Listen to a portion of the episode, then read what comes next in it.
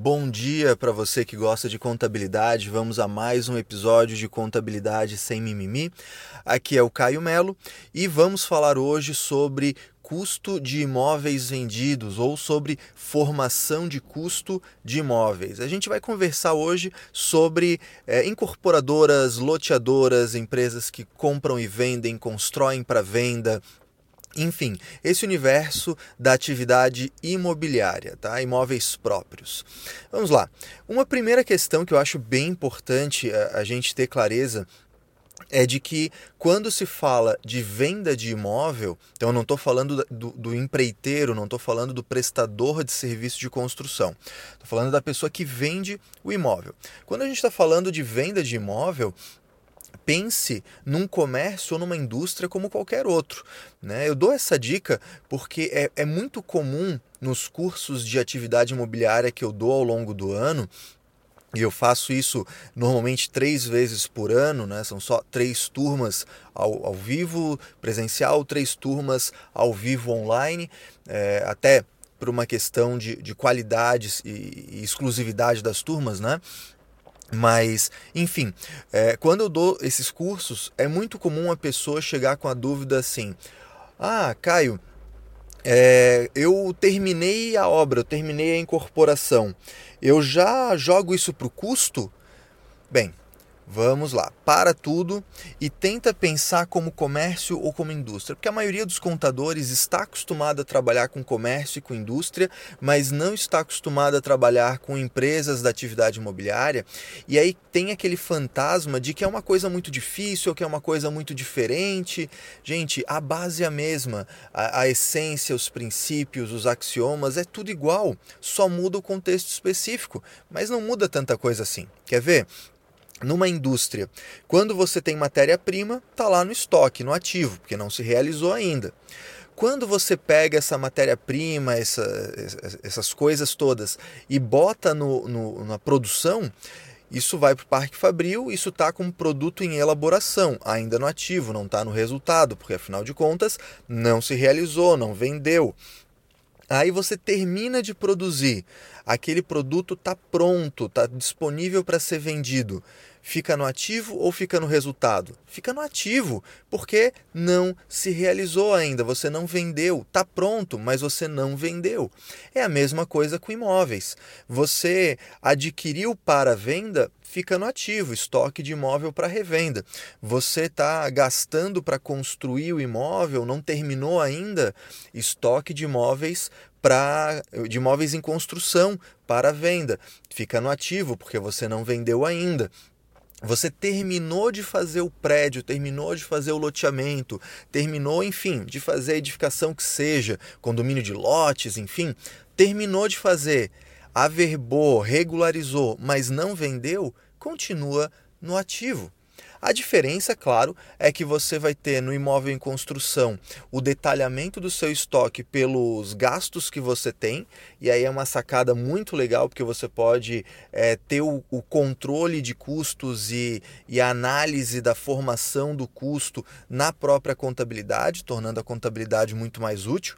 Mas enfim, independente de fazer isso de forma mais detalhada, mais resumida, tanto faz, o fato é você vai ter lá o, a sua formação de custo no ativo e quando você terminar vai continuar no ativo, só que aí você já vai poder detalhar pelos tipos é, de imóveis. Você pode detalhar ao invés de tipo de custo, terreno, material aplicado, serviço tomado, etc. Lá no imóvel concluído, você já vai transferir isso, vai reclassificar de um ativo para o outro, só que colocando como imóvel concluído apartamento 1, apartamento 2, apartamento 3 e daí por diante. Quando é que vai sair do ativo para ir para o resultado? Fora perda, quebra, etc., né, quando que vai sair do ativo e vai para o resultado? Quando vender, quando realizar a alienação. Né? Então, é, pense na indústria. Você não está acostumado com a área imobiliária, mas está acostumado com indústria, está acostumado com comércio. Lembra, custo é o estoque que se realizou, que, que, já houve a venda, né? que a receita foi oferida e o custo foi incorrido. Se não, você mantém isso no ativo. Mesmo se tiver concluído a obra, mesmo se tiver concluído a obra, lembra do produto acabado lá na indústria que vai facilitar a sua vida para lembrar, tá ok?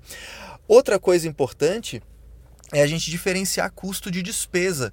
Né? Então, é, o que, que é custo e o que, que é despesa? Basicamente, claro, você pode buscar na norma e aí o OCPC 01 é ouro para quem quer estudar a formação de custo na atividade imobiliária.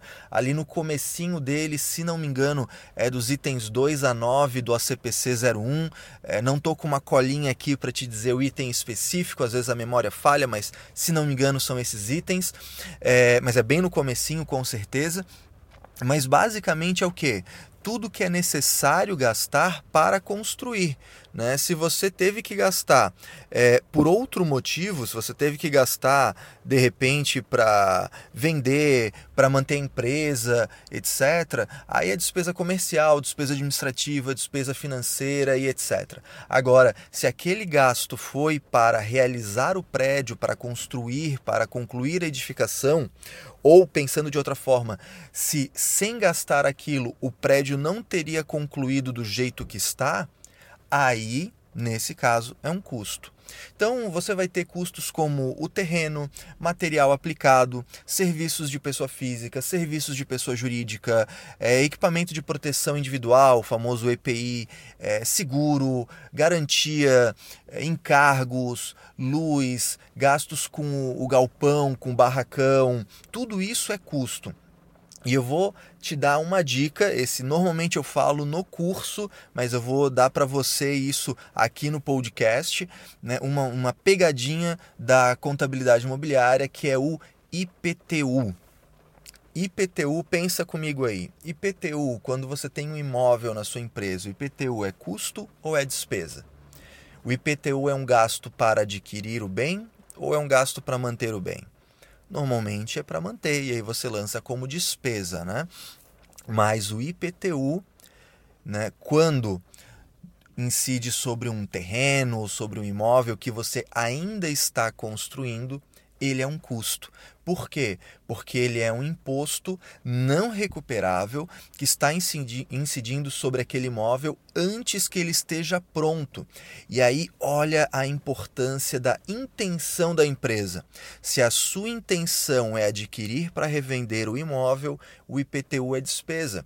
Se a sua intenção é adquirir aquele terreno para edificar, lotear, desmembrar, é, incorporar, enfim, construir nele, o IPTU que incide antes da, da, da conclusão do empreendimento é custo e não despesa. Isso faz toda a diferença. Tem outras pegadinhas, outras coisas aí de particularidades, mas por hoje, né, consegui atingir aí o objetivo que eu queria, que era te dar algumas dicas sobre a formação do custo, distinguir o custo da despesa e principalmente quando que esse estoque, esse ativo, vai para o resultado como custo de imóveis vendidos. Espero que tenha gostado.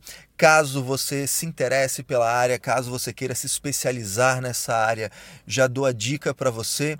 No início de agosto, tá? no início de agosto, eu vou dar um curso, uma imersão, um intensivão de contabilidade e tributação de incorporadoras, loteadoras, empresas de venda, um intensivão de atividade imobiliária online, ao vivo, uma das três vezes no ano em que eu faço isso. Então, se você se interessar, né, dá uma olhadinha, seja lá pelo meu perfil, arroba Caio Pemelo no, no Instagram, ou Caio Pemelo no Facebook, né, ou ainda se você quiser entrar diretamente no site do meu atual parceiro né, de cursos, que é itcnet.com.br, né, itcnet.com.br,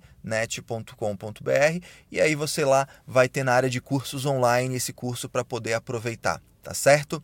Um abraço e até o próximo episódio.